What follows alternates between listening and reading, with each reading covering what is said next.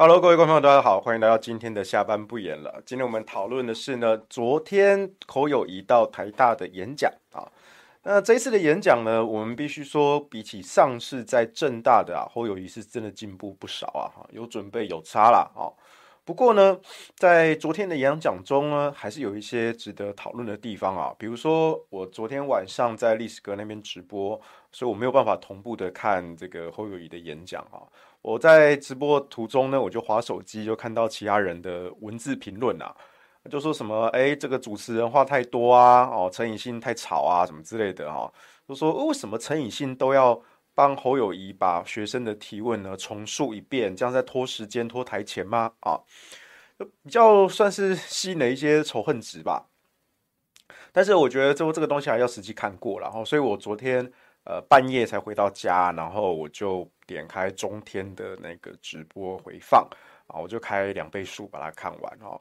其实我觉得陈以信的主持风格我可以接受啊，因为在过去啊，就是有一些类似这样子的演讲场合啊，呃，主持人有两种风格啦，一种就是只负责开场跟收尾啊，那另外一种就是他会去帮这个听众跟讲者啊做一个引导好。那第一种话就是他只做开头跟收尾，那中间的跟呃讲者跟提问者之间应对呢，完全就是交给讲者自己来 hold 啊 hold 住这样子。那当然这个讲者本身呢，可能他的呃互动性跟控场能力都要比较强哈。那第二种方式呢，呃有比较出现在需要讨论的一个场合，比如说像是公听会哦，类似像这样场合，这个其实需要一个呃主持人或是会议的主席，他能够有条理的。去重述提问者的内容，那对于讲者来说，可以争取多一些诶思考的这个空间啊，作为缓冲。那另外一方面呢，其实主持人这样重述整理问题，也可以帮助讲者更好的理解提问者要问的重点，那做出更好的回答。那这样其实对提问者也是好事。啊，所以我会觉得昨天，哎、我真的有细看哦，就是侯友宜其实也都在做做笔记呢。但是毕竟因为这种现场问答，而且他好像一次点三位，有时候这种记忆记啊，有时候还是会记漏啊，因为时间确实是比较短啊。所以有了这样陈以信这样子中间，哎、重述一遍，其实我认为，呃，节奏的把控是相对比较好的哦。所以，呃。当然，这个跟大家的预期可能不太一样哦。大家比较预期是希望候选人直接的面对学生提问啊，直来直往啊，直接应对应答这样子。大家比较期待这种模式啊，所以我只能说这个是期待落差啦啊，这是期待落差啊。那当然有人就质疑说，诶，是侯友宜听不懂问题吗？所以需要陈以信哈当保姆哈来帮他翻译，帮他重述啊。呃，我觉得还好啦，因为。大致上来说，陈以信并没有做太多的超译啊。对于提问者这个问题，没有做太多的超译。那其中有几位提问者的问题，一开始语义不是很清楚啊。那这个时候，作为主持人的责任呢，诶，重新的确认你提问者要问的意思是什么啊？那这时候让让讲者、让提问者，甚至让其他的听众。我觉得也是比较好的事情，所以我觉得还好啦，哈，只是说那个节奏比较不符合大家的期待，哈，但我不会说是呃陈以信的做法是错的，或者是侯友宜拉陈以信来当盾牌什么的，哈，我我比较不会这样讲啦，啊，那另外一个就是侯友宜回答的内容哦，内容基本上四平八稳啊，四平八稳啊，你不能说他犯什么错。所以相对的，跟上一场正大的那一场哈，台大这场进步是蛮多的哈。因为之前事前呐，欧友宜这边也放出消息说，哦，这个上周末啊，侯友宜就闭关修炼呐，在做准备、做功课啊啊，会让大家耳目一新这样子哦。不过，嗯，可能这个操作我也看不太懂哈。如果就是你给人家一个比较高的期待。那结果最后出来，当然你没有失分，但是你作为一个总统候选人，你要求的仅仅只是不失分吗？呃，我觉得这好像也不太够啊。呃，几个点啊，我觉得中兴大学生问的问题有各个方面啊。我觉得重点还是两大题，一题是两岸，一题是能源啊。那在能源这一题呢，侯友宜他终于松口说出他支持核电厂延役。啊，侯友宜终于松口说出呃支持核电厂延役。那这个就比较暧昧一点，哦，但是我还是说，我是真的有完整的看完哈。我觉得该帮侯友宜讲的公道话我会讲，哈，我评论事情哦，绝对都是就事论事哈。在今天早上的新闻哈，就是大概报，大概都是侯友谊昨天在台大的演讲哈，然后松口说出核电厂延役。那核电厂延役，大家就问说，所以到底是？哪一座核电厂延役？哪几座核电厂延役啊？那这个呢？我昨天半夜是有看回放的，而且我看得很细啊。事实上，侯友宜提到核电厂延役有两次啊。第一次他讲的就是能源政策的短、中、长期措施。那在短期措施，就是在几年内呢，会用核电延役的方式，好来因应这个供电的这个缺口。好，那这边他用词是核电厂延役。啊，那后面的这个提问环节呢，其实又被问到了一次。啊，他那个时候有讲核二三延役，核二三延役啊，所以就还蛮明确的啊。只是说这带出了另外一串的问题，就是第一个，你主张核二三延役，那核二其实有跟核一类似的问题，用过燃料池满了，如果你要让它延役。或者厨役，其实都需要干式储存厂来启用。那合一的干式储存是已经盖好了，但是呢，新北市政府呢不给启用。合二的干储厂呢还没盖啊，但是或许会发生跟合一一样的哈地方跟中央啊抗衡这个问题。好了，现在你侯友宜自己都亲口说，你主张合二要延役，在你的辖区内要延役了。那请问干储呢？你为什么还卡着？这当然是外界第一时间的质疑啊！因为同样的质疑，大家不会去问柯文哲。柯文哲即便在五二零的参选声明，他就说了核电厂延役，可是大家不会去问柯文哲说啊，那干储怎么办？对他来说，那该做就做啊。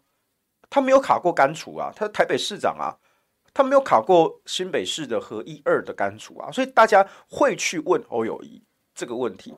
哦，你不能说这个地方说，哎，一只手说，哎，我要支持核二厂延役啊，另外一只手说，哎，对不起，我把核一、核二的干储都继续卡着啊，我要台电重送什么的。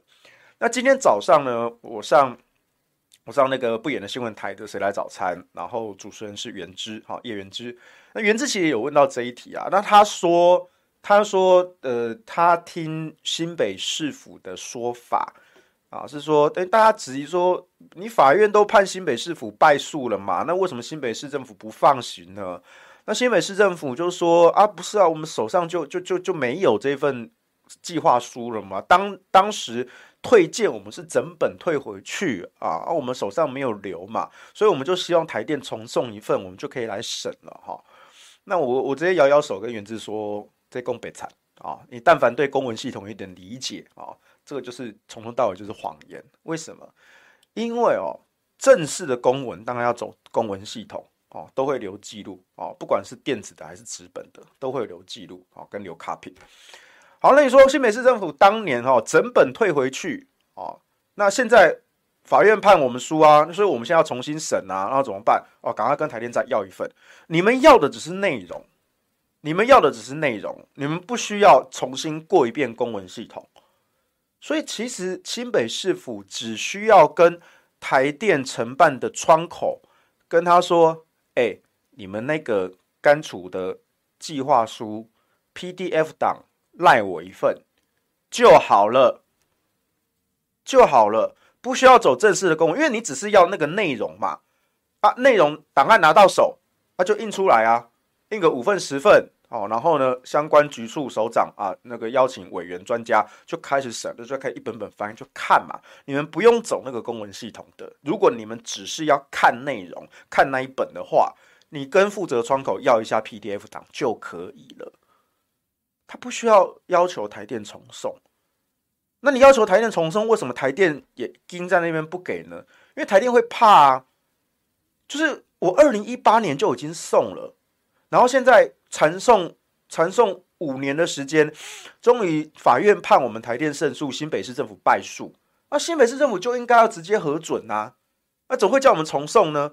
那如果我今天重送，我送了一个二零二三年版的过去，哦，当然内容没有变，那只是封面哦打今天的日期二零二三年，哦，那新北市市政府会不会说，哦，你们送你个二零二三年版来的，OK，好好好，来我们重新审查。啊，审审审啊，你水土保持执照，我觉得这样不太行，那就重新做了这个程序，那台电怎么办？那就继续卡着啊。这个案子跟 NCC 对中天是一模一样的啊。行政法院判中天十连胜，哎，NCC 输到脱裤子啊。可是 NCC 就出来说，哦，那个法院判是说，我们审查委员会在做成决议的程序有缺失，所以呢，我们只需要重新召开这个审查会议。啊，没有说一定就要给中天执照，哎，没有说就要直接还给中天执照，我没有这样的事情哦。我们只是要重新召开一个审查委员会，啊，反正这个审查委员会我们也知道嘛，就是先射箭再画靶，啊，那我们就重新找一群专家啊。你说中天不是啊，他说中天不是啊，不给过那个不给过啊，所以中天就 out，所以一样的重新再做成啊不予换照的决议。那中天说不是啊，那怎么你们你们还是这样子赖皮赖账啊？对不对？所以中天会怕啊，所以中天会抗议啊。那台电不是一模一样吗？台电跟新北市政府是一模一样的问题啊。所以新北市政府说什么？哦，那个那个只是我们手上当当年整本退回去，我们手上没有留 copy 哦。我们跟台电再多要一本。你如果只要看内容，你只需要跟。台电的承办窗口要 PDF 档，你们不用走公文系统，因为你们只是要看内容印出来，大家人手一本，翻翻翻，看哪个地方 OK 过不过？真的啊，你但凡对公文系统有一点认识，你不会编这种理由啦。哦，但但原之可能他对这方面比较比较不熟悉这些旁门左道啦，哈，那就被新北市政府那边就是可能。居心叵测了哦，那随随便便用一些话术给蒙过去了。你看，他们连自己党籍的议员都蒙啊！要不是我今天讲原之也不知道啊，哦，要不是我今天讲原之也不知道啊，哦，所以我就觉得说，新北市不知在干什么？你侯友宜都说支持核电厂延役了，那为什么你另外一只手还在挡干除呢？到底为什么啊？所以当然是外界要质疑这一点，这不是只有我在质疑啊，大家都要质疑啊。好，然后第二个就是核电厂延役这件事情，哈，这个也很暧昧，因为在五月五月十七号征召之后，哈，那国民党智库就跟侯友宜开始对接啊，也不止智库啊，包括了党中央、党智库跟立院党团，哈，这个俗称三方平台。那三方平台要三加一嘛，加进了侯办，侯友宜办公室。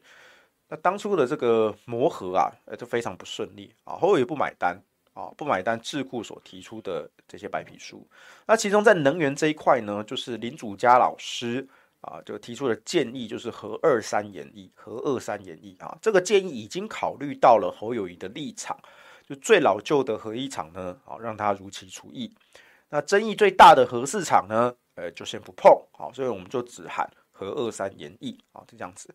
那就没有说侯。不要，他不买单，那他也没讲为什么哦，所以这一个月以来，其实智库那边是非常的困惑，说，嗯，我我们是哪里写错吗？你哪里不要吗？你是不要哪一个？和二跟和三就这两个，你是两个都不要吗？啊，两个都不要的话，那不就跟民进党的二零二五非核家园一样吗？那如果你要一个，不要另外一个，那你要哪一个？那可能的妥协点可能在和三。因为核二在你的辖区，核三在屏东，可是这样子很难说服外界啊，对不对？你自己身为新北市长啊，你新北的核二你就不要，然后你要这个屏东去接受核三，那你不就跟那些反核团体一样，就说啊，你觉得核电厂其实是危险的，但是你比反核团体更可恶的是，哦，所以新北的我不要，屏东的我就要你们接受，没有办法说服人家，你要认为核电是安全的。那核二、核三都应该要啊，甚至核一、核四也都应该要啊，所以这是自打嘴巴，逻辑自相矛盾，绕不过去的。那再来就是还有一种可能，就是侯友谊当时说，这个民进党的电力配比啊，发电资讯都不透明啊，所以呢，我们要重新来计算这个能源配比啊，然后七月份再来公布。那智库那边也很困惑啊，就是你可以说民进党的什么高端疫苗啦，或者一些标案合约啊，都黑箱啊，都封存几十年啦。但台电的电力资讯是随时上网的，随时上网的，你随时都可以去算说，我们今年的发电量是几亿度啊，几千亿度，像现在大概是突破两千八百多亿度啊。那到了二零二五年，应该会破三千亿度啊，破三千亿度电。那核电厂的发电量，这个也都查得到啊。核一二三加起来大概就四百亿嘛，一年。那核四呢是两百亿一年啊，那加起来就是六百亿每年。那六百除以三千，那就是五分之一，二十趴。所以核一二三四都要，那就是二十趴。那如果你只要核二三，那就是三百亿度电。那三百亿度电除以三千亿度，那就是十分之一，十趴或者十趴以下，因为分母可能比三千更大。好，所以这样就算完啦。就是算完啦，这二十秒就算完了，为什么要多耗两个月呢？为什么到七月才公布呢？五月那个时候就跟你讲了，你说你不要，为什么要到七月才公布呢？明明花二十秒钟就算完了，就很奇怪啊！智库就很困惑，或者说你你绕了一圈回来哦，结果七月份、哦、公布的能源政策是哎核二三演绎，那林祖嘉老师就会觉得啊，这不就是我一个半月前跟你讲的吗？对不对？我五月中就跟你讲的啊，结果你七月份你才说哦，所以其实还是和二三延役啊。是怎么样？你你不信任我是不是？你一定要重新重算好，我那就是智库没有收到党提名的候选人信任呐、啊。那两边的团队怎么合作？怎么打仗啊？所以其实这一个月以来啊，智库是非常的困惑，到底侯友谊不买单的点在哪里？你那个坎过不去的点在哪里？那你们又不讲，重点是侯友谊的侯团队的横向联系是完全断掉的，所以智库非常的困惑。那好啦，因为可能最近已经连续的五六份民调都出来啊，侯友宜都垫底啊，都排第三。那他也也就是很多人都在催他，就是两岸呐、啊、能源呐、啊，或者是一些党内的团结啊，去拜会谁啊什么的，你要赶快把基本盘都要先抓住嘛。你们中间选民抓不到，你先抓基本盘嘛，对不对？那侯友宜可能因为民调崩跌啊，他自己都吓到啊，所以他赶快来松口来支持核电延役啊。那结果核二三延役啊，这不就是智库好了一个月前了哈，一个月前提的版本啊。那同时也是柯文哲在一个月前五二零参选声明哈，柯文哲其实就讲了核电厂延役啊，啊就讲了核电厂延役啊，而且侯友谊讲核电厂延役要面对干除的问题啊，因为是你卡干除啊，就是你哦，没有别人就是你啊。柯文哲不会回答这个问题，他不需要回答这个问题，因为他不是新北市长，他没有卡干处啊。所以这逃不掉啊！好，所以你说侯友宜哈松口支持核电演绎，好，那这个能源政策上是不是加分呢？好，那我我早上回答原之啊，我就说没有扣分呐。哦，当然他这个这个转向是对的，哈，讲的而且讲的更具体，这也是好的。我不会说他错，但是不够不够，因为你没有诚意啊，而且你要说的更具体，哦，你不能说，而且你是在学生提问的状态下，一个非正式、非主动的。情境下，你才脱口说呃核二三延役，所以那代表你是不是被逼急了？你是不是看到民调崩跌，所以才赶紧改口？那大家就把你的手脚看破了。其实你也不是真的想要这个东西嘛，对不对？那你跟大家怎么交代呢？所以我只能说侯友谊的松口核电延役啊，呃，不扣分啊。我觉得我我觉得这个该该该给他公道是要公道，他这个他这个转向是对的。但是不够，不足以服人，因为他有他的包袱还没有解决，是专属他有的包袱啊。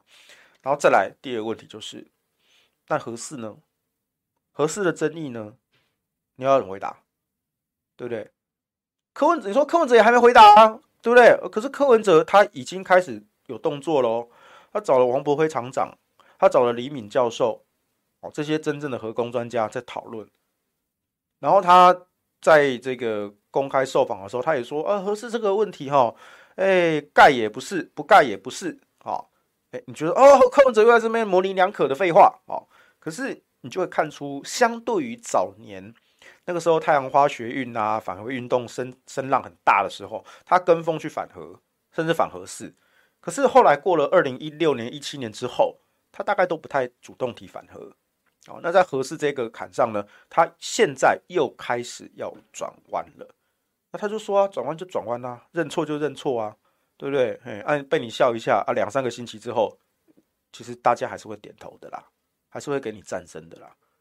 所以柯文哲在这方面是根本就没有包袱的，他想转随时可以转啊。那只是说在侯友谊这一块，那你的心中的坎是什么？那你为什么不转？对不对？你身为国民党提名的总统候选人，你为什么不遵照？你不遵照国民党官方的立场重启核四？重启核四是国民党官方立场哦，是朱立伦党主席画押的哦哦，在二零二一年四大公投的时候啊，所以从头到尾就只有党提名的总统候选人侯友谊，他要不要符合党官方立场的问题。哦，没有说什么哎，其他的立委候选人然后要不要去跟侯友谊的这个能源政策抵触啊什么的？没有，国民党的官方立场就是重启核四，就是重启核四。啊，你党提名候选人买不买单？那另外一个在两岸的立场上，国民党官方立场就是九二共识啊，就是一中各表啊，对不对？那你侯友宜，你为什么不承认呢？对不对？因为昨天晚上其实也有学生问到两岸的问题。他后来讲的很多啊，可他最后他还是没有办法脱口承认九二共识这件事情嘛？那他就问你说：“那你的这一套，你的那一套是什么？你拿不出来啊，对不对？”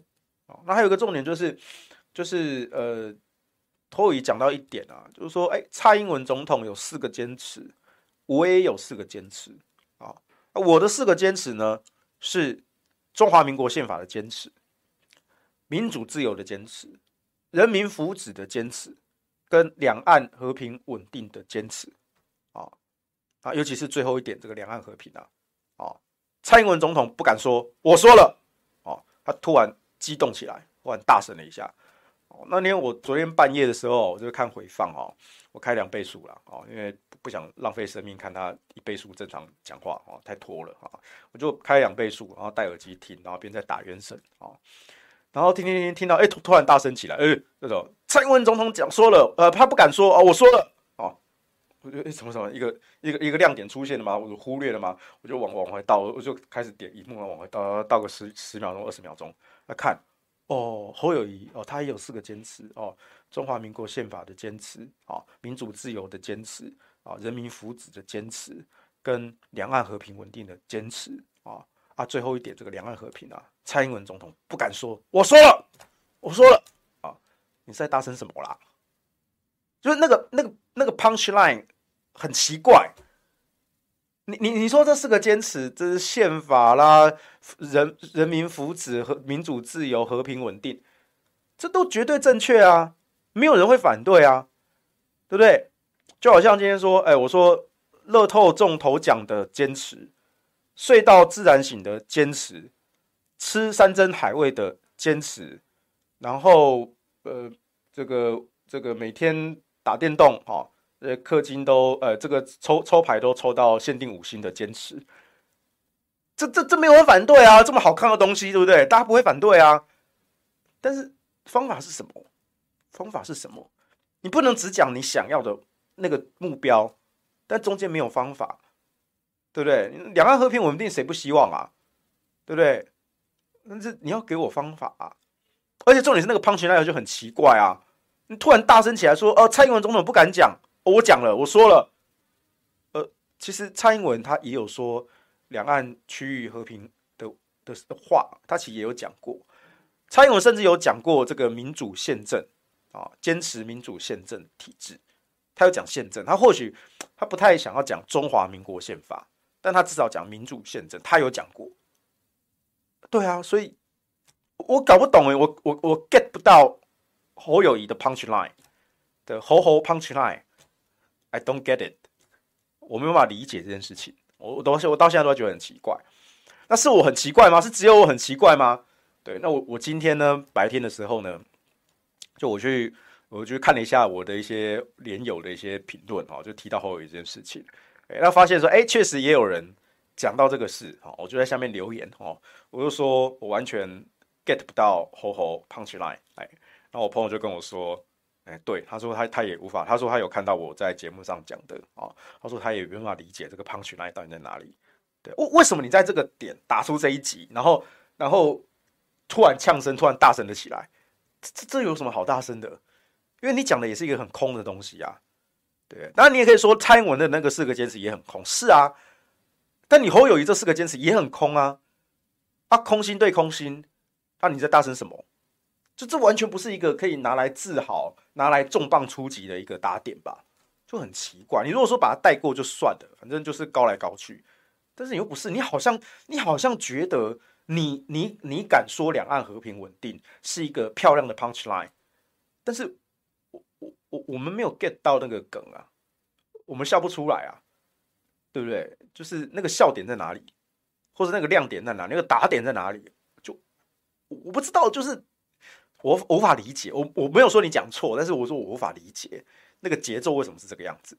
好，然后另外一个我 get 不到的 punch punch line 就是侯友宜突然去讲这个柯市府的当初刚上任的时候打这个五大弊案，他可能是讲说想说这个柯文哲这个讲话的风格啊，好说像烟花一样啦啊。啊，呼一下，对，绚烂一下，一瞬间就没有了。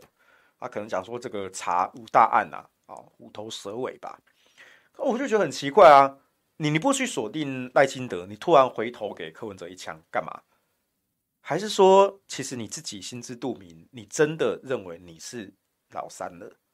所以老三向前打，会老到打到老二跟老大，那是代表你已经承认你是老三了。那你自己都这样承认了，那你的地位形象就稳固下来啦。不过我觉得也差不多了啦，就是已经有五六份民调，侯友谊都已经第三了啦。哦，那可能再再过一两周，七月初的那一份，大概一定也会有其他家媒体在做嘛。对啊，甚至像今天哦，最近这两天哦，TVBS 跟台湾民意基金会这两份，在 TVBS 那一份，甚至柯文哲冲到第一啦。哦，那那我觉得 TVBS 那个比较有机构效应啦。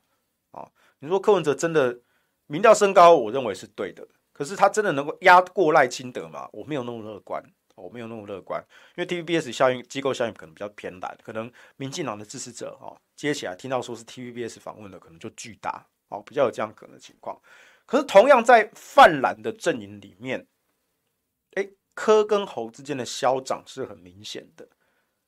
侯友宜在 TVBS 的一个月前，五月中，就是征召当天晚上开始做的民调，侯友宜是第一名，三十趴。一个月之后，侯友谊跌了七趴。TBS 这一份，这两份比较，那另外一份是台湾民意基金会，台湾民意基金会哦，就呃赖清德第一啊，柯文哲第二，但柯文哲已经也是大幅领先侯友宜。那很巧的是。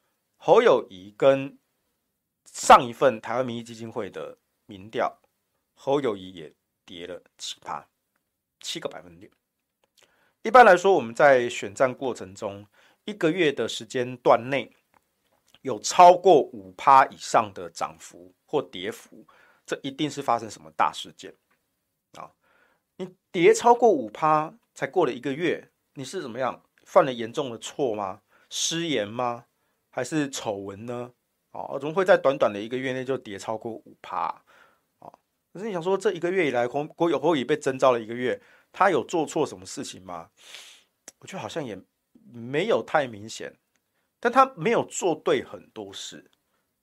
原本是国民党传统强项的几个战场，侯友谊都没有得分，包括两岸，包括能源，侯友谊都没有得分。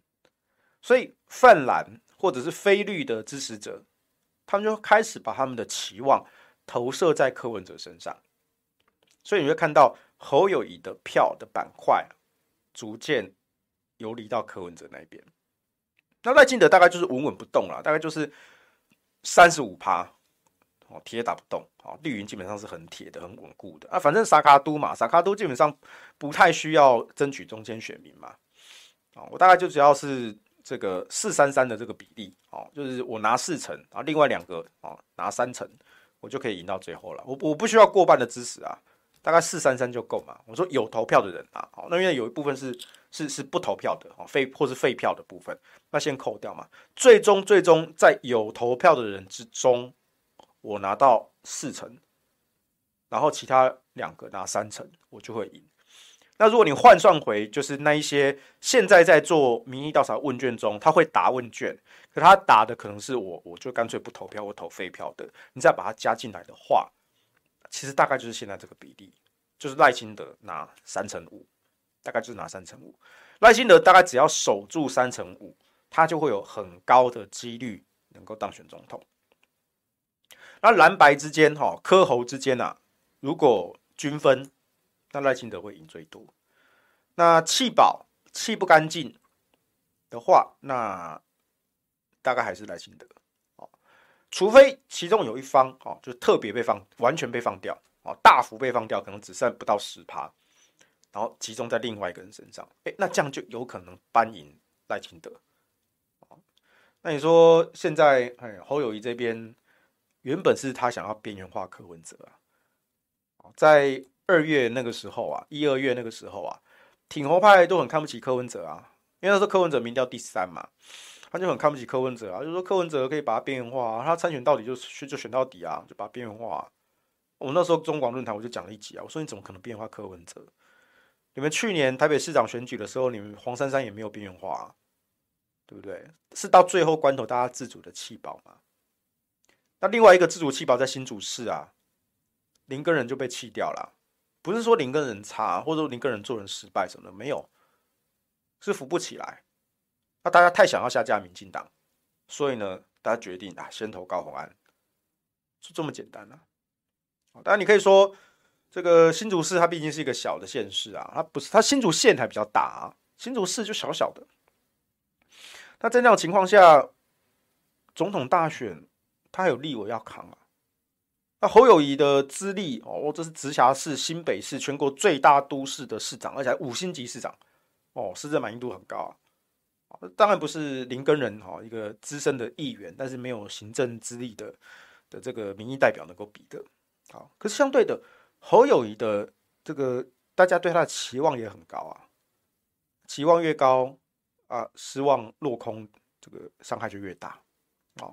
可是你说会完全把它弃掉嘛？好像也不至于，尤其是组织盘的这个部分啊，组织盘，国民党还是会有传统的组织盘在支撑的。那只要侯友谊弃不干净，那即便在空气票的部分转到柯文哲身上，要赢过赖清德还是蛮困难的啊！我只能说蛮困难的。啊，所以，哎，我当初在征召那个时候啊，我那时候就讲嘛，现在就看。一个月内科能不能稳定打平侯？三个月内科能不能稳定反超侯？啊，就没有想到那个时候在五月五月底的时候啊，那个时候就已经有民调在做出科跟侯几乎是拉平了。然后在六月中啊，大概就最近这一个星期啊，啊，陆陆续续出了五五份民调、六份民调啊，哎，侯友谊都第三了。哦所以我原本还预预预言是从三个月哈，现在一个月左右就达成了，哦，一个月就是达成了哈，用三倍数的哦效率达标，哈，红色有角三倍数，哦，夏雅你算计我，哦，对我就是这么快的男人，啊，所以就看呢，我觉得侯友谊他整个团队也好，他本人也好，他的策略、他的论述、他的政见、他讲话的风格，哦，我觉得每一项都是问题啊，哦，每一项都是问题啊，而且这些问题我在。征召前全部都预告过了，三十几项、四十项，我那时候都写出来嘛，新闻也有报啊。那你们不听嘛？哦，侯团队不听啊，对不对？你们觉得说黄修就是为什么要这么针对我们侯市长？哦，历史哥爆料嘛，历史哥就说：“哎，为什么赶快去找一下黄世修，对不对？”但他们就说：“为什么世修要这么针对侯市长？”你们要问一下你们家老板啊！我吃饱没事，我针对他哦。一定是你做了什么，或你没做什么嘛？你该做不做嘛？我才会盯你啊！但是我盯你也不是说故意对你人身攻击啊，我跟你无冤无仇啊，我们没有过节，没有私怨啊，那为什么要盯你？而且我盯你的方式，我都是问题的反面就是解法。你把我指出的这每一点每一点都一个一个乖乖去改正，你的民调就起来了。你就可以让人家刮目相看呐、但你们不做，那怪我喽。对啊，当然你可以说黄修什么咖，对不对？又不是郭台铭，又不是韩国瑜，黄修什么咖，干嘛见他、啊？就我也觉得没有错啊。我昨天傍晚中广下播之后，我遇到有志哥啊，我还遇到佳慧姐啊，那，他们就也提起说历史哥爆这个料哦，那，他们就很好奇啊，就问说，所以侯侯团队真的没有来来来来接触你哦，来找你聊一聊？我就说没有啊。哦，那我觉得如果侯本人没有准备好的话，他来见我会更糟糕啦，因为我绝对不会放过他。你来见我，你只想跟我怎么样泡茶聊天啊，玩弄一下，哎，然后蹭个合照，然后呢，然后之后我就要对你客客气气的哦。我不是这种人呐，你要来找我，我们要当面聊，我们就要谈认真的，你要拿出诚意来。你要拿出你的认真努力来，那我就会帮该帮的忙。那你自己不自助，如何要人助？你没有准备好就贸然来见我，你一定被我电到翻了。那这样倒不如不见了。你没有准备好，倒不如不要见我。哦，对你也会比较好啦。那你说你就继续这样失血下去，那是你的事情啊。反正我黄世修对不对？我联络方式，政治圈、媒体圈都有啊。要找到我不是难事啊。如果今天赖清德要见我，柯文哲要见我，甚至蔡英文要见我，随时可以见啊。那你侯友宜，你的幕僚一堆也都我都认识嘛。我我随便讲，原之啊，透过原之找我啊，原之有我的 line 啊，对不对？或者说现在。他们新新增的这个张维元、刘采薇啊，进发言人团队，采薇跟维元我都认识啊，你们就要传个讯给我啊，我很好找啦，要找我都不是问题啊，那我的态度也都非常的 open，对对？任何人来见我哦，我只要看看行程，说，哎，我真的有时间，OK，我就见啦，我没有什么什么什么一些坎啊，说什么，哎，我这个不见那个不见哈，没有啊，我跟台面上这些。政客啊，政治人物啊，都没有什么王不见王的这种顾虑啦，没有啊，要见都可以啊，要见都可以啊，啊，但你如果要见我，你就要准备好啊，你就要准备好。那如果你没有准备好，那最好就不要剪了，因为只会被我电到烦了。哎，所以哦，侯友谊这个昨天这个演讲哈，呃。没有失分啦，我要强调哈，没有失分，没有失分，但也没有得分，因为他只是稍微补足了一块他本来就应该做的功课，但他该做的功课也不止只有这一块，还有好几块，他也没有完全补完哦。那陈以信的主持风格帮他弹了一些炮火，所以我大致上看下来，就昨天晚上这样一一整圈看下来啦。针对侯友宜本人的负面批评比较少，哦，至少跟上一次正大场比起来，哈，少很多，哈，少很多。比较多批评的可能都还是主持人这风格啊，但主持人风格这件事情，我刚刚解说过。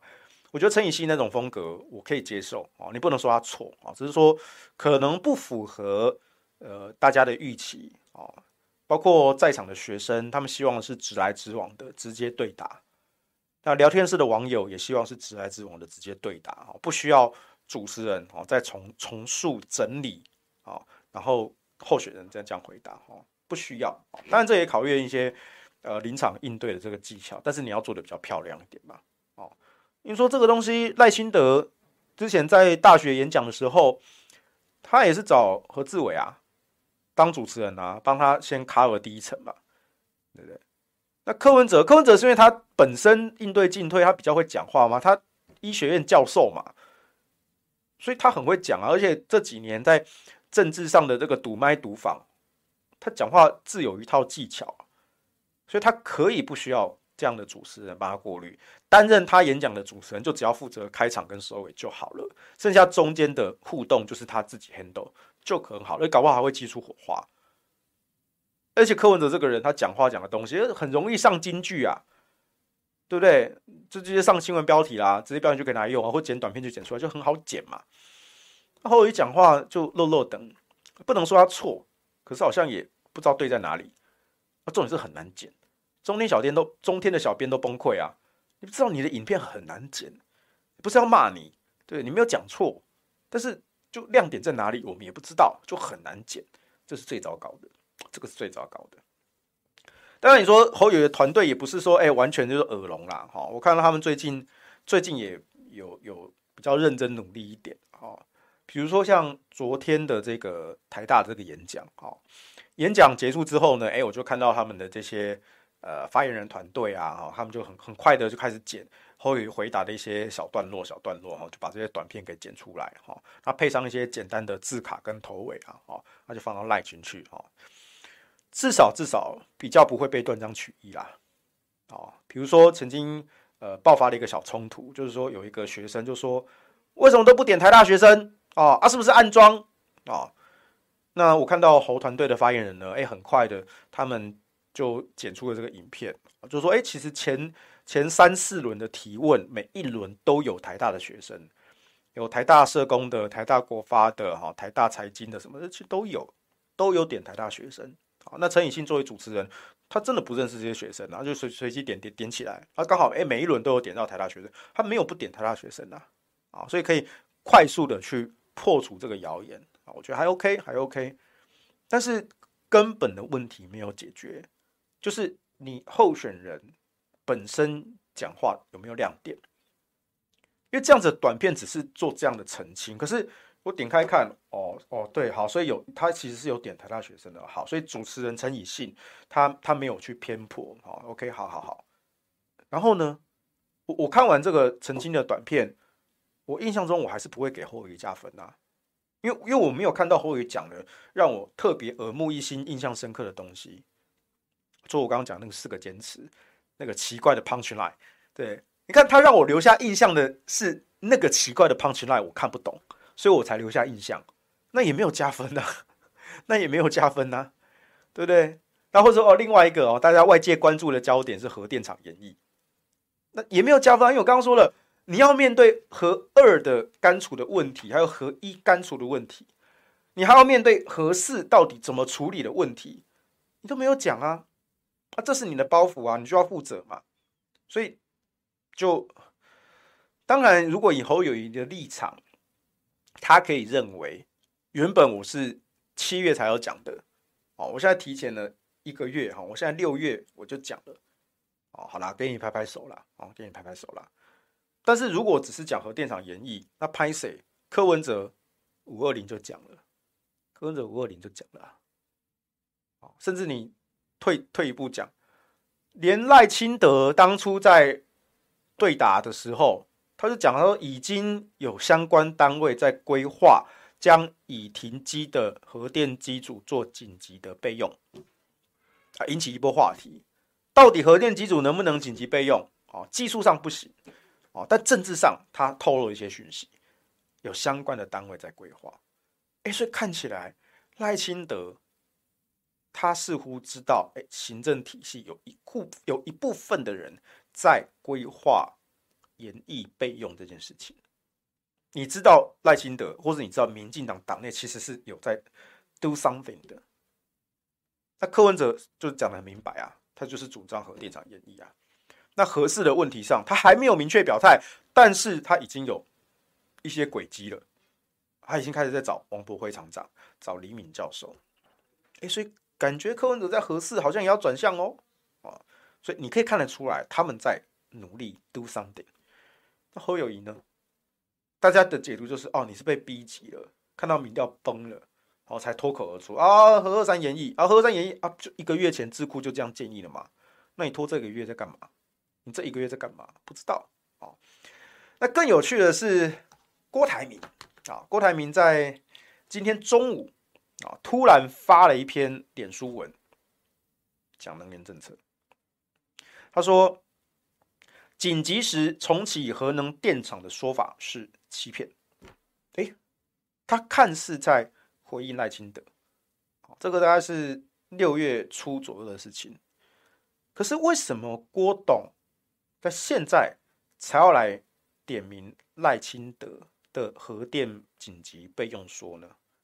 因为我觉得有点 lag，但是他没有 lag，这个时间点挑得非常的微妙，就是在侯友谊在台大脱口说出核二三延役的隔天，郭台铭就出手了。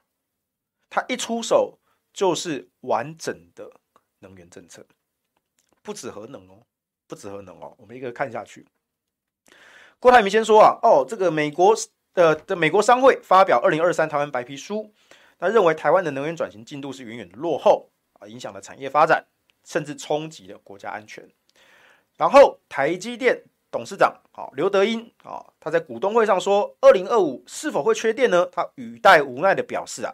诶，政府说不会缺电啊，我们只能相信啊。所以呢，这个电力问题啊，啊，就是这些工商业界、企业界的用电大户啊，诶，非常的疑虑啊，也会影响投资的信心。那赖清德说，这个紧急时候可以重启核能发电了啊。那这个其实我们前阵子已经解释过了，因为核电的机组升载需要两到三天的时间。那如果你已经除役了，你也不可能说哦，二十四小时马上回来，哦，甚至说当天哦，一个小时内就要上来就要供电，不可能。你一定要走正式的演绎，所以从头到尾在技术上没有作为紧急备用的做法。所以我当时解释说，赖清德的那一句话，你只能视为政治上在民进党党内体制的一些冲撞。就是赖清德跟童子贤这两对哥俩好啊，去冲撞蔡英文的废核利益集团啊，这我们之前在五二这边有解说过。好，好，继续看郭台铭讲的啊，他说这个电力供应当然都非常重要哈，工业各行各业投资发展的基础啊，没有电力供应稳定，那各行各业都会有致命的影响。那民进党的能源政策呢，承诺的保证有三项，第一个废核但不缺电。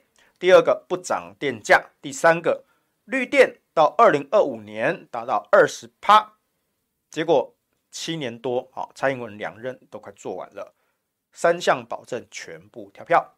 台湾经常停电跳电，啊，电价呢也大调涨，那绿电呢，啊这边当然只讲再生能源了啊，绿电只做到大概八趴，你说要做二十趴，二零二五年要做二十趴，现在是二零二三年年中了啊，你还有。一年多的时间，啊，你连一半的进度都达不到，啊，你已经花了七年多，啊，你连一半的进度都达不到，我们怎么相信说，哎，你再剩下一年多就达标呢？所以郭台铭讲了，不要再骗了，啊，让我们勇敢面对事实啊，除非调整能源政策，否则台湾各行各业在未来都会面临极大的风险。他不是只批评民进党的废核家园啊，郭台铭提出了正面的解决方案。我们该做什么？我们该做的事就是现在做决定，落实公民投票以核养绿的决议。二零一八年以核养绿公投是高票通过哦，好，跟日本一样恢复使用核能。哎，郭台铭点到日本哦，发生福岛核灾的日本哦，吃过两颗原子弹的日本哦，日本都重启核电了。啊，让我们有足够的时间来培养再生能源跟其他能源新科技的发展。然后呢，昨天侯友谊在演讲中，他讲了能源的短中长期的规划啊，比较简略啊，但至少人家有提了短中长期。哎，短期就是核电厂的延役啊，那中期呢，这个降低火力的占比啊，长期呢啊，发展这个风光储能哈等等的再生能源啊，好，短中长期，但是就是比较条列式的啊，口头式这个报告。那郭台铭呢？他这边的短中长期解决方案呢、啊？哎，写得更详细的啊。他说啊，我对台湾电力供应的看法是，我们要有短中长期的解决方案，而且其中最重要的是短期方案，因为缺电就是在迫在眉睫的事。未来三年内，我们应该要让核三延役。好，核三延役啊，还不止。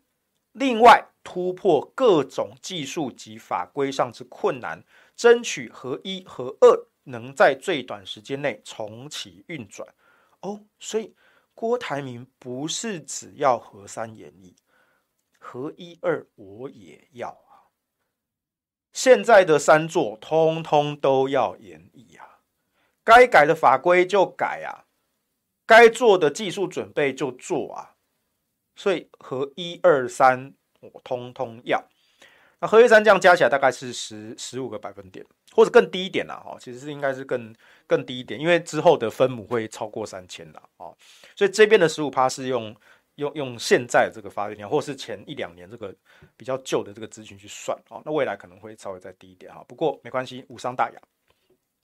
那有了短期措施呢，就可以稳住阵脚，争取到时间来做中长期的规划跟推动。那在中长期的规划中，有几个原则必须把握啊，第一个。台湾九十一趴、九十趴以上的能源要靠进口啊，不可以因为意识形态舍弃任何一种重要能源，包括核能啊。日本在内许多国家都把核能当作是能源供应和气候变迁解决方案的一个重要基础。还没完啊，郭台铭说啊，二零二二年欧洲议会已将核电列为绿能，这不就是我们之前一直、一直、一直苦口婆心在提醒的吗？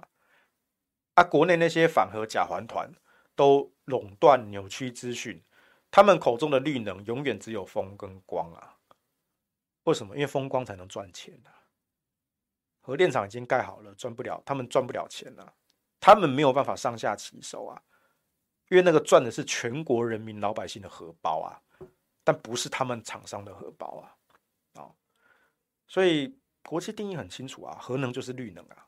好，第二个。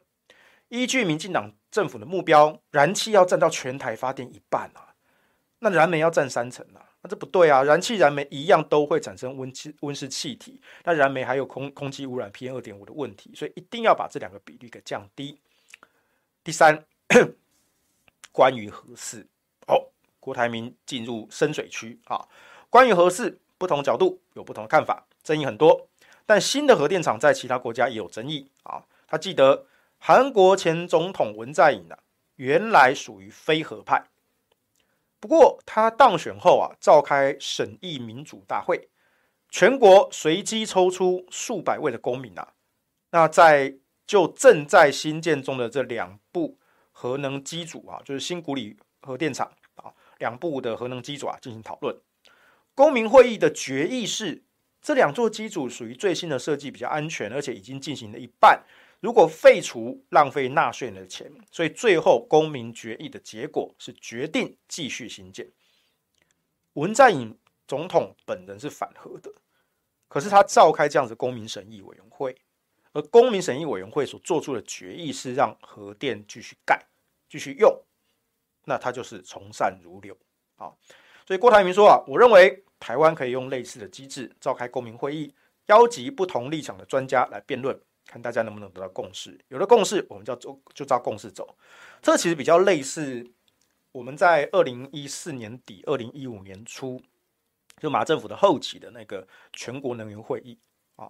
不过呢，全国能源会议因为采共识决啊，那当然很多东西对于核电相关这种争议的不会有共识的嘛，因为只要反核团体有一票反对。那就不会被列入共识嘛，啊，所以那时候就吵归吵啊，当年其实也有很很很多精彩的论辩啊，但是呢就没有办法列为共识嘛，在核电的这几块啊，即便我们把反核方的说法啊彻底的打脸，一条一条破解，我那时候是我们每个人都拿到一整本厚厚的啊几千条的基础背景资讯，好，那么一条一条引用啊，一条一条跟他们做攻防啊，然后全部彻底打脸。但是呢，做出的最后结论其实它并没有强制性，所以这比较可惜。那韩国的当时的这个公民审议委员会啊，他们在召集初期啊，他们是全国随机抽几百个公民啊，所以他不是说哦，今天会来报名参加的哦，都是反核团体，因为他们平常不务正业，也没有工作，哎啊，就是拿这样子，哎，就是这边吃香喝辣，啊，闲闲没事就来这边哈，反对这个，反对那个。哦，没有人像之前那么闲啊。我们那时候都有正职工作啊。我们那时候很多伙伴都是大家就各自请假啊，轮流参加的啊，不像这些反核团体哦，都都是专人供养啊，哦，都是超爽的啊。可是这样就会发生一个问题啊，就是说这些人他们根本没有办法代表公民的意见他们自称是公民团体，但是他们没有办法代表公民的意见，而且他们有非常强的意识形态跟既定的立场，哪怕是他们已经被科学专家打脸，就是说谎，就是欺骗，他们还是一样面不改色，继续跟你争执下去。那请问这样子的公民审议，这样的表决有意义吗？其实没有意义啊，因为他就是来造谣的，这是他的工作，他没有其他工作，他这就是他的工作啊。所以韩国那个做法是他用全国随机抽几百个公民，有一点类似像国民法官或是陪审团的机制啊，但是它规模更大，是几百个，而且呢，这几百个公民呢，就在一定的期间内啊，集中讨论。集中讨论，那每一天每一天，那当然也不是说，哎，就是放这些公民哦，像这个无头苍蝇那边乱吵乱吵架，那不会有结果的，因为大家都没有背景知识，你不懂我不懂啊，大家都有一些刻板印象，啊，大家的立场都不同，就吵来吵去，不会有结果的。所以他安排了一系列的议程，邀请了学者专家，一场又一场的跟公民去沟通、讨论，甚至辩论。然后呢，哎，每一天每一天啊，到了一定的时间点。大家就来做投票，来调查。如果我没有记错，一开始反对核能的比例是六成，支持是四成，在这个韩国的公民审议委员会。那随着这个会议的进程，啊，学者专家不断的跟公民代表在沟通、讨论、辩论等等等，一直到最后最后的表决，最后的表决出来，竟然刚好逆转。永和的支持继续使用核能的占了六成，反对的只剩下四成。好，一来一回，哈，两成的板块，二十趴的板块就这样移动过去了。好，那最后总统文在寅本人是反核的，但是他还是从善如流，遵守公民审议委员会的这个决定。那韩国确实在这件事情上哦立下了一个典范。那个时候在台湾能不能这样做？呃，可以啦啊，当然有它的其他的一些困难度哈，因为这个我大台湾自有国情在此啊，啊，一定会有一些人就是无理取闹跟你来吵的啊。可是呢，可以用一些呃技术性的手段去把它排除掉，然后尽可能让真正的学者专家的声音进来这个公共讨论的场域啊，去引导大家做出主观的价值判断。啊，我们先把客观的科学事实给厘清了，最后做主观的价值判断。其实这才是公民审议的关键。哦，那几年前的公民审议这个词很很很夯啊，很红啊。哦，很多那些搞 NGO 的、搞社运的，哎，整天没把公民审议挂在嘴巴上。那好几个后来去当了民进党的党工。我说那种，我那时候其实看不起这些人。因为民进党就是一个践踏公民审议、践踏民主的，然后放任这些骗子跟假专家这边造谣的，这样子的公民审议有意义吗？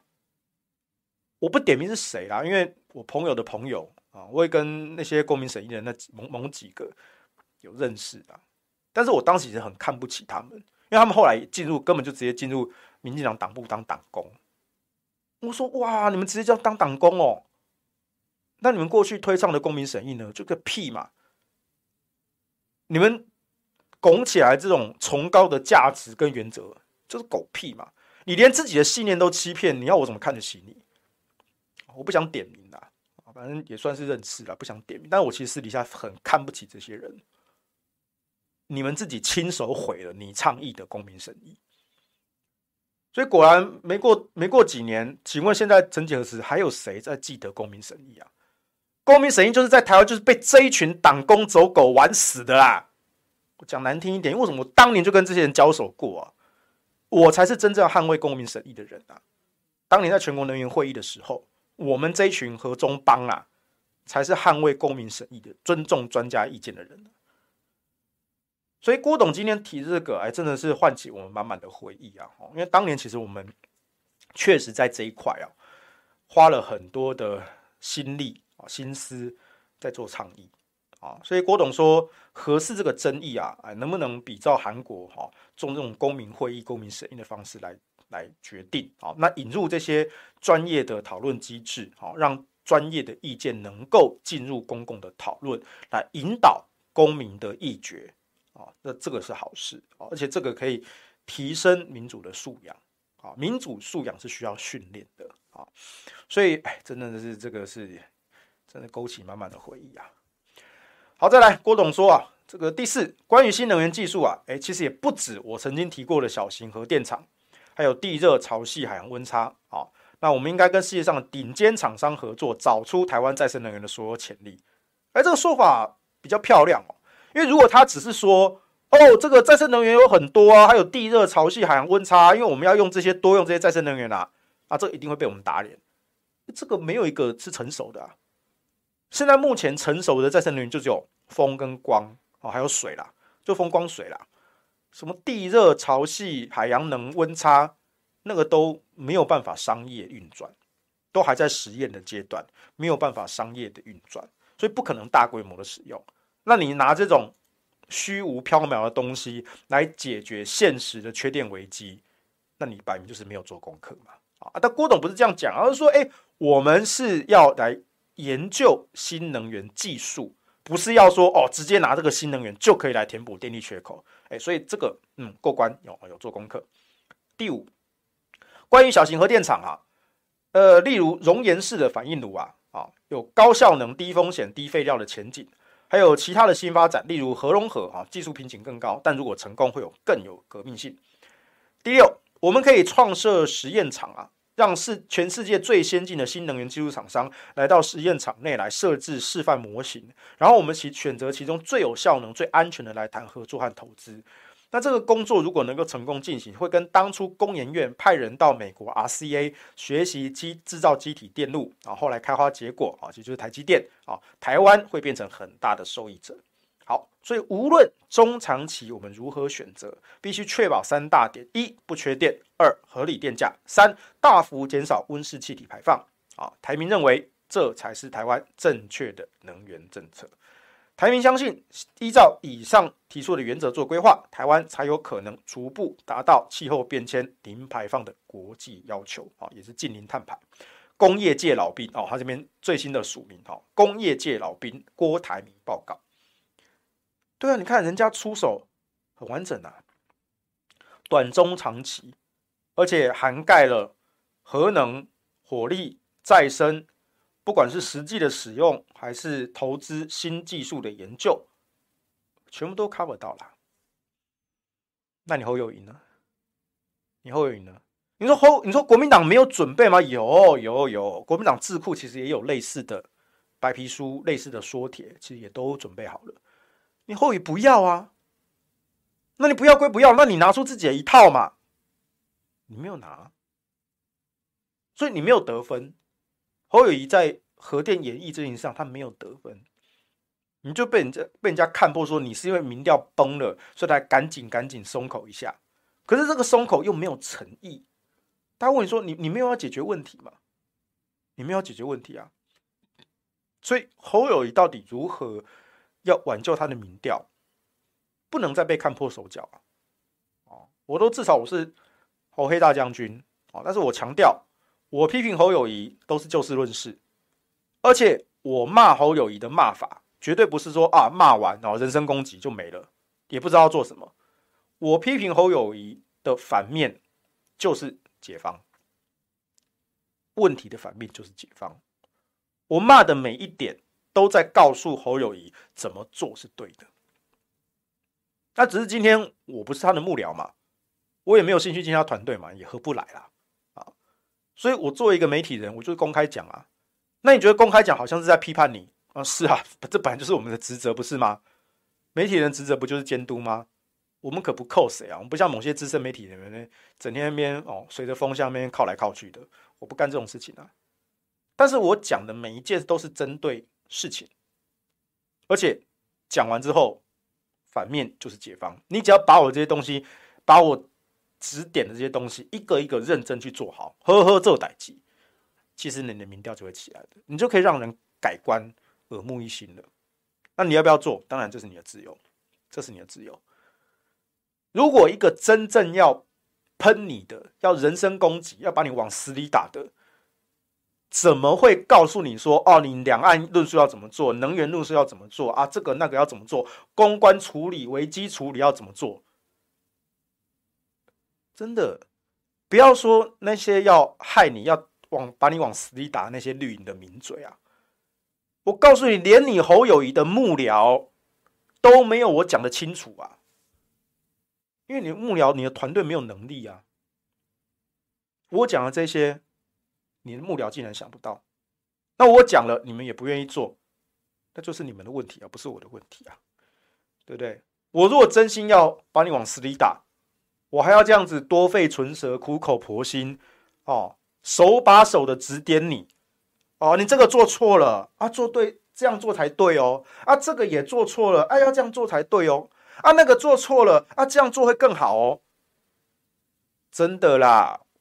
我才是苦口婆心呐、为了这件事情，我还得罪了一堆政治圈跟媒体圈的前辈啊！是谁我就不讲了啦，大概大概也知道，大概就那几个，对不对？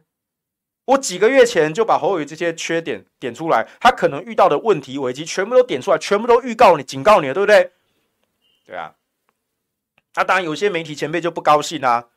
为什么世修一直针对侯友宜？为什么要唱衰他？对不对？结果呢？三个月之后，嘿嘿，现在你看，哎，这些蓝营媒体、电视台那些名嘴，哈，原本是挺侯的，他们现在也开始讲说，哦，侯友谊这个东西，这个他其实做的不好，他应该要那样做、这样做啊。哦，他这个东西其实是有问题的，他怎么没有办法捡到枪呢？对不对？枪都在地上，都还不捡。哦，啊，这个两岸论述啊，能源论述啊，或者拜会谁啊，去请教谁啊？这不都是黄世修三个月前讲的吗？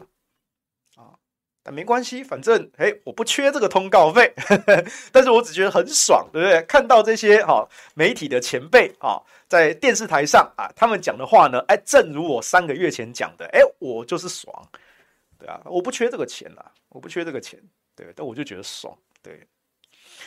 所以呢，我觉得说侯友宜的团队啊，真的要多加油了，哦，很多人其实是想要帮忙的。啊，你说我这个算不算帮忙？哦，我我没有很想帮忙了，但只是说我我这个人讲话的习惯，哈，我就事论事，好，所以我讲的这些结论，如果你愿意接受，啊，那也算是我可以间接帮忙到你啦，哦，我主观上我是没有什么意愿帮你忙啦，哦，我也我我也没有想要接你的 case 说什么也没有啦，但我就是讲我该讲的啦，但除了我之外。国民党或者蓝营的，其实很多人都是想要帮忙的啦，因为毕竟你是国民党提名的候选人呐，啊，那或者说以我的立场来说，我认为，我说我认为，我认为在野势力是必须要强起来的，侯友宜跟柯文哲都必须要强，蓝白都要强起来，你让绿的才感觉有压力啊，那最好是赖清德、侯友宜、柯文哲三强鼎立。三个人都在误差范围之内，这时候你才能够逼蓝绿白三大党拿出真金白银的论述，拿出理念，拿出好的人才，希望选民投票给本党。这才是民主社会该做的事情啊！这才是台湾人民之福嘛，对不对？所以现在在野党蓝白啊，蓝的啪掉下去了。然后绿的躺着选，赖清德三不五时放飞自我，这样不对。哪怕是对民进党的支持者，这都不是好事，这真的不是好事。所以我觉得在现阶段，其实最好侯友宜跟柯文哲都强起来，让赖清德感到压力。那大家来良性的竞争，拿出真金白银，拿出好的论述、理念跟人才。吸引大家把选票投给自己，投给本党，这真的才是你们该做的事情。好，真的啦，真的苦口婆心呐，好，多费唇舌啦，啊，还得罪一堆人啦，我是没差啦，反正我就是我就黑嘛，对不对？黑脸都是我在当啦，哦，你看我也喜欢穿一身黑啊啊，虽然我皮肤很白啦，天生的没有办法哈，但是呢，哦，讲话就会得罪人哦，当黑脸啊，啊，这是我的。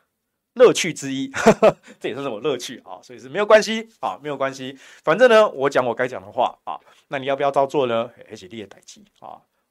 我是希望你好好做代志啦，真正好好做代志，好好做代志，不是嘴里讲啦，骹手爱做啦。哦，拜托，哦，拜托，拜托，哦，你去甲人拜托，票爱投互你，啊，我们甲你拜托，啊，你真正好好做代志，哦，安对大家拢好，啊，好无？哦，知影无？听有无？啊，你若听无？你自己看回放，你自己看回放啊，就这样。好了，今天时间差不多了，我们这个下班不远了，就告一段落啊。那我们下周啊，其实我觉得这一周哈，因为这个演艺圈哦，这个 Me Too 的这个事件啊，不止不只是 Me Too 变 You Too 了哈。黄子佼开这个地图炮啊，我觉得在这这这一天哦，不是这一周，这一周这几天啊，啊，很有可能会被这些娱乐圈、演艺圈的新闻整个盖板了。哦那政治圈就。他就继续看吧，哈，反正就是这个舞照跳，马照跑，啊，选举就去选，啊，就是这样子，好，那我们下周再看看这个选举局势有什么变化，啊，有没有最新的民调出来，啊，到底侯友谊能不能呃稳固第三名的地位，啊，虽然这样好像不太好，好，我们就看之后的局势变化啦，好，那你有任何的问题，啊，欢迎在我们的聊天室，或者是在影片结束之后，在我们下方的留言，哦。做提问，那我都会回来看回放。好，那如果诶你问的问到点了，我就会回答你。OK，好，那就我们下周见喽，拜拜。